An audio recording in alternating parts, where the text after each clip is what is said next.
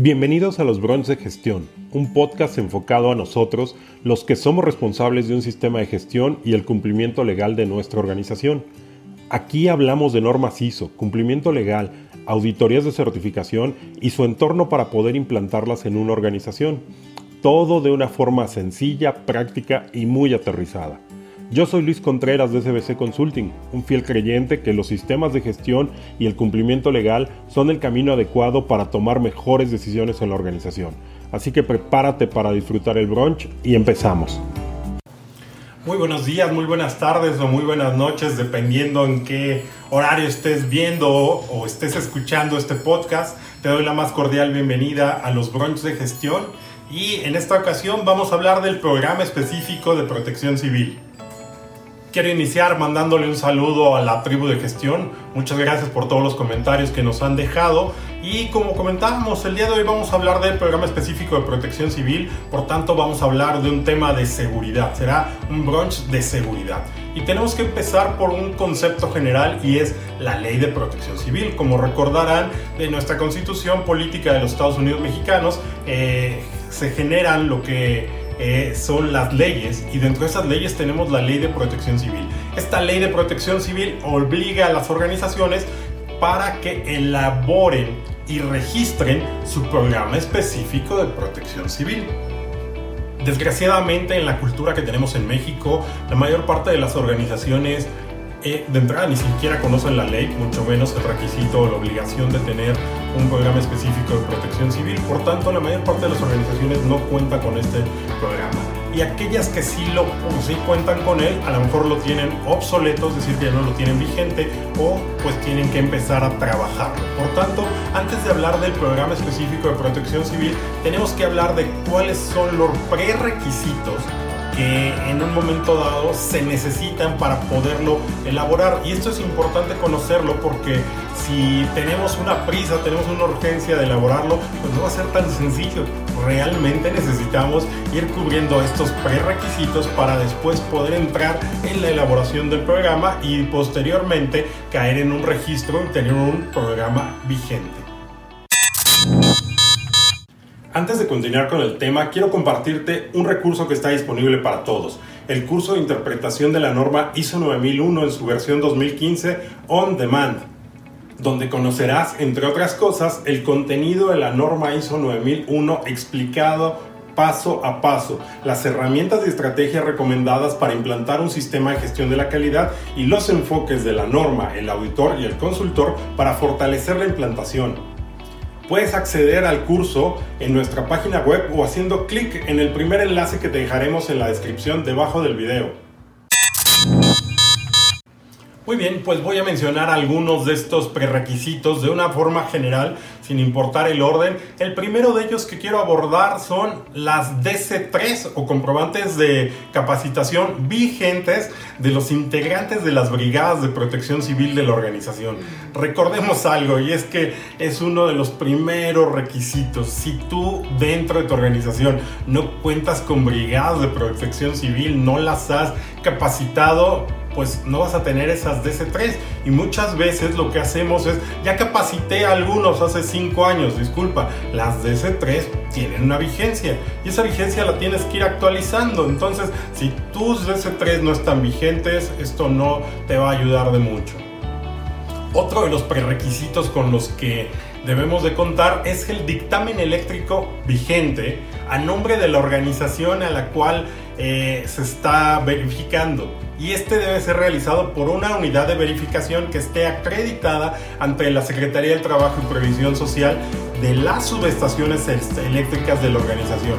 Esto es mucho, muy importante. Todos los inmuebles tienen pues un tienen a final de cuentas circuitos de luz donde están ustedes trabajando. Entonces tenemos que tener pues su dictamen eléctrico. ¿Qué es esto? Un diagrama unifilar donde esté todos los mapas eléctricos de la organización y a partir de ahí poderlos presentar a la unidad de verificación y nos den ese dictamen eléctrico que nuestra instalación está de manera correcta, que no nos va a crear un cortocircuito y por tanto la posibilidad de un incendio. Entonces este es un siguiente prerequisito. Un tercer prerequisito que quisiera mencionar es el dictamen estructural vigente a nombre de la organización y nuevamente que haya sido realizado por la unidad de verificación, que haya sido acreditada ante la Secretaría de Trabajo y Previsión Social. Y esto es algo muy importante todas las organizaciones, ya sea que rentemos o seamos dueñas de un inmueble, tenemos que garantizar que ese inmueble no se va a caer y que no va a causar lesiones a mi personal o a todos los que estén visitando este, este inmueble. Entonces es muy importante que tengamos ese dictamen estructural, que la unidad de verificación haya revisado todo el inmueble y que garantice que ante cualquier circunstancia, incluyendo cuestiones naturales, ya saben hacia dónde voy, este inmueble se mantenga. Entonces, aquí hay algo muy, muy importante. Digamos que en la Ciudad de México, que somos eh, una ciudad que recibe muchos sismos, que tiene sismos cada determinado tiempo, tenemos que garantizar que el inmueble no se cae. Por tanto, esta unidad de verificación tiene una responsabilidad muy importante con respecto a la firma de ese dictamen estructural. Nosotros tenemos que garantizar que el inmueble no va a provocar lesiones al personal. Un siguiente prerequisito que quiero comentar es el registro de alta de recipientes sujetos a presión ante la Secretaría de Trabajo y Previsión Social a nombre de la organización. En la mayor parte de las organizaciones contamos con recipientes sujetos a presión. Y estos recipientes sujetos a presión, pues bueno, tienen que ser registrados. ¿Por qué? Porque son una potencial eh, bomba que puede causar lesiones dentro de, la, dentro de la organización y muchas veces ni siquiera los contemplamos. Por ahí hay gente que me dirá, oye, pero somos oficinas administrativas. Tiene razón, si son oficinas administrativas, este prerequisito no te va a aplicar. Sin embargo, si eres una planta que tienes compresores, señores, esos son recipientes sujetos a presión que tenemos que garantizar que están verificados, que los hemos registrado para que la Secretaría del Trabajo sepa cuántos compresores tenemos dentro de la organización. Muy bien, hemos mencionado algunos de los prerequisitos que son necesarios para poder elaborar un programa específico de protección civil. Como podrán ver, no son prerequisitos que se puedan lograr de un día para otro. Hay organizaciones que se acercan con nosotros y dicen, oye, ya me, lo pidieron, lo necesito en 15 días. Híjole, ¿cómo decirles que eso no va a pasar? o al menos de una manera legal no va a pasar, ¿no? Entonces, esto implica un trabajo de preparación por parte de la organización en el establecimiento de una cultura de seguridad. ¿Para qué? Pues para lograr el establecimiento del programa específico de protección civil. Recuerden, esto lo haces por tu personal, lo haces por tus visitantes para garantizar que no van a tener lesiones, que no va a haber incidentes y que no va a haber, claramente, no buscamos tener accidentes aquí es donde yo te pregunto, ¿en tu organización ya cuentan con el programa específico de protección civil?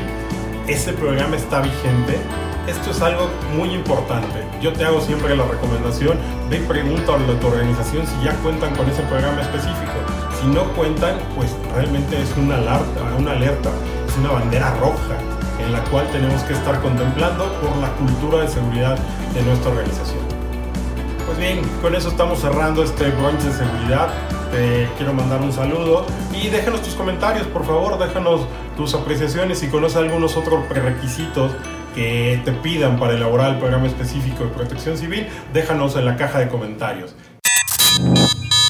Si te gustó el episodio, compártelo en redes, mándaselo a alguien por WhatsApp, compártelo en Instagram, donde tú quieras. Si crees que a alguien le puede servir, me vas a ayudar mucho compartiéndolo y al mismo tiempo le vas a ayudar a ellos. También sigue el brunch de gestión en Spotify o suscríbete a iTunes y si estás ahí, califícanos con 5 estrellas para que más gente nos encuentre. Puntos extras si nos dejas una reseña.